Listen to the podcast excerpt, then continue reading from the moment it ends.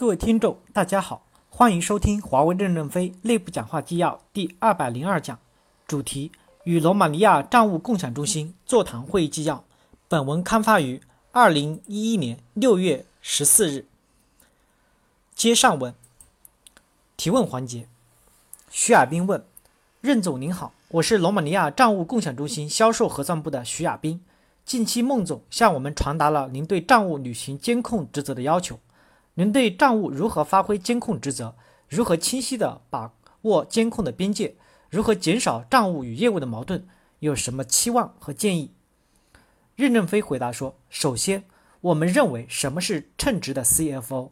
是 CEO 下台，CFO 可以随时接任 CEO，这样的 CFO 才是我们希望看到的合格的 CFO。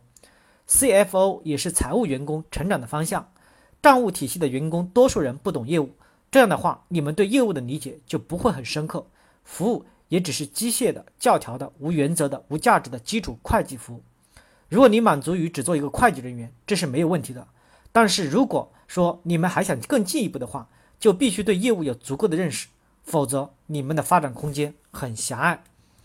我们给财务提出了要求，我认为每个财务人员至少要读懂合同。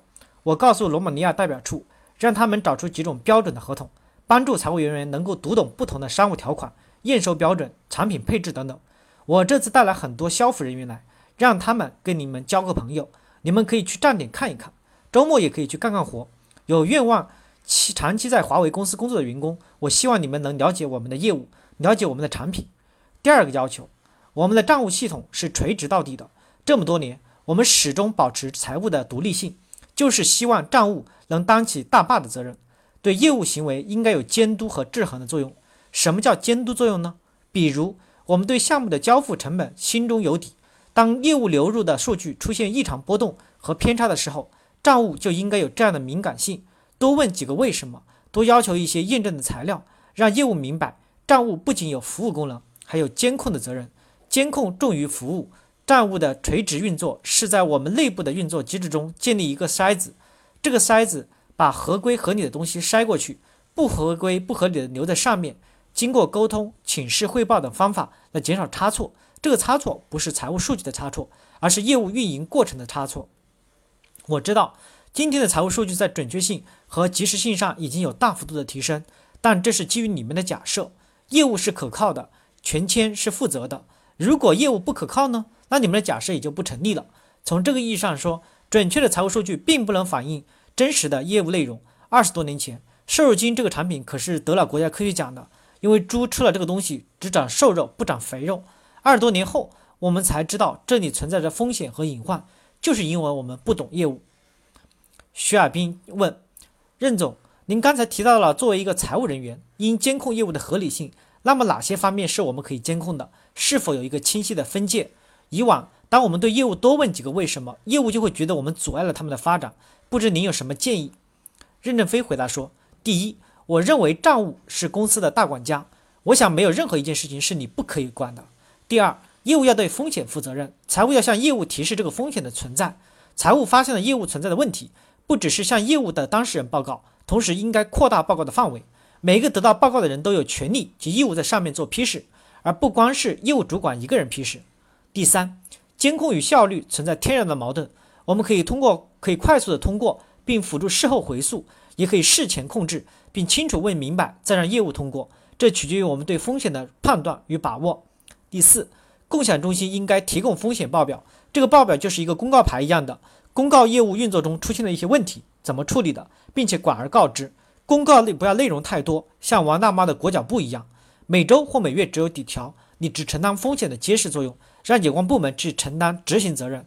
你就不会天天太累，你只负责将你的发现贴出去，你只要报告了就行。协调处理并不由你承担，压力会小一些。公告应分成几个部分，应有上一次报告发布之后业务的改进结果，也包括新出现的问题、沟通的结果、改进的机会。这些公告应与经营分析报告一起，例行纳入各业务单元的经营管管制中。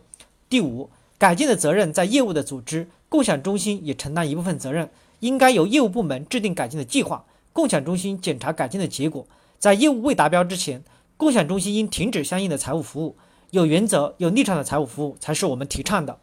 第六，这样的报告制度总比把所有的问题都埋起来，让它不断的积累要好。这不是告状，这是风险揭示。王媛媛提问：我是罗马尼亚共享中心销售核算部王媛媛，我有一个问题想问一下。公司对账务有一个新的职责要求，就是履行监控的职责。但公司目前已经有多个组织承担相应的监控职责，比如审计、内控部、企业风险管理部。我们如何避免在各部门在职责上的重叠？任正非回答说：“首先，这不是对账务的新要求。我们一直在说账务是最后一道梯坎，是你们在作业时把它弄丢了，这是错误的。什么叫监控？流程中的每个节点都有监控的作用。地区部的总裁是地区部的第一监控责任人，系统部的主任就是系统部的第一监控责任人。监控责任不仅仅是账务的责任。我们从客户那里收了一麻袋钱，为什么要点一点？”我们付款的时候抓一把不就行了吗？你们总会数一数金额，记一记账目，这就是监控。因此，账务就是一个纪律部队，你们执行的是纪律，否则就不需要你们。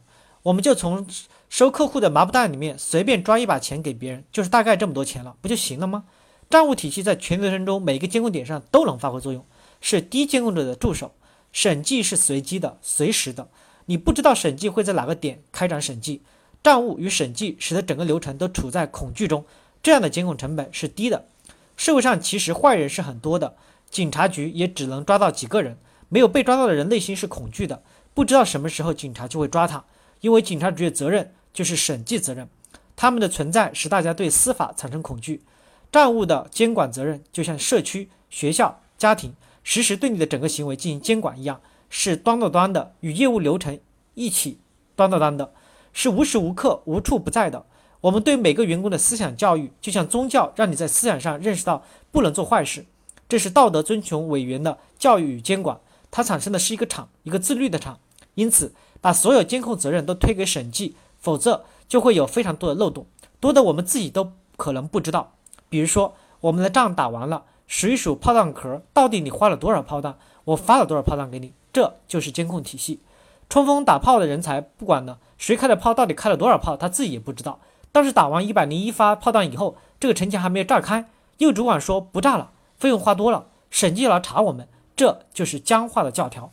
如果占领一个小小的山头，一般来说只花一百零一发炮弹，这次打却花了三千发炮弹，这个数据是否合理？账务就要揭示风险，向有关领导请示一下，他们是否真的打了三千发炮弹才打下山头？我们看到确实旁边有三千个弹壳。我们认为这件事情是合规的、合理的，账务就可以进行核销了。但是我们在数炮弹弹壳的时候只有五百发，那么剩下的两千五百发炮弹壳到哪里去了？账务就要停止核销，多问几个为什么，把数据弄清楚后再核销，这就是我们的监管责任。账务的责任就是要保证数据是真实的、可靠的，而且要保证账务的独立性。如果业务人员告诉你，你别来查了，我们就是用了三千发，那你也得去查，不然怎么能确认数据的真实性？财务的数据主要来自于上游，上游说是水里没有污染，难道你就喝了？别人喝了撒了一泡尿，你怎么知道呢？所以我们必须强调，我们账务系统的人要保持对数据的独立认识和理解。如果上游的水没有污染，业务为什么自己不喝呢？我举这个例子，大家能不能明白这几点的关系？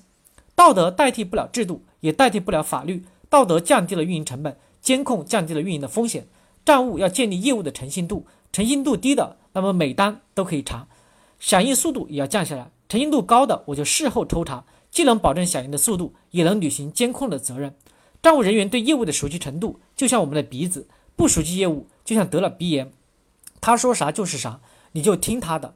审计部门是化验水质的监控部门，只是负责偶然检查一桶水的品质，因此我们的账务人员就要负担起这个职责，这样你们才能成长为更优秀的人。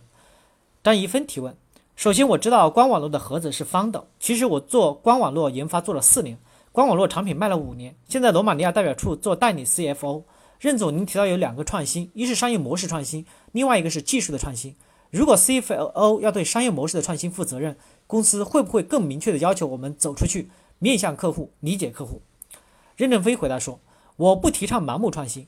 我们的 IFS，我们的 LTC 系统是从西方引进的。”几十年、上百年验证的，我们应该踏踏实实的去执行。有时候你们觉得公司的管理好像没什么进步，你们反映的问题很长时间才会慢慢的变化和解决。其实这就是灰度，就是你给你们改进留足的时间和空间。为什么我们会认为你们有问题呢？是孟总在我们的董事会上的发言，说到监控的职责由审计部等好几个部门在履行，为什么还要账务单独监担负起监控？我不是这样认为，审计是代替不了账务的监控责任的。实际上，你们在工作上已经做了百分之九十八、百分之九十九的监控，而且还做得不错，做得挺好的。我们只要求你们更加进一步而已。如果你们认为这些年你们都没有做监控，那你们为什么要做账呢？你们随便抓一把钱不就够不就完了吗？所以就是说，你们要做账本身就是一种监控。感谢大家的收听，敬请期待下一讲内容。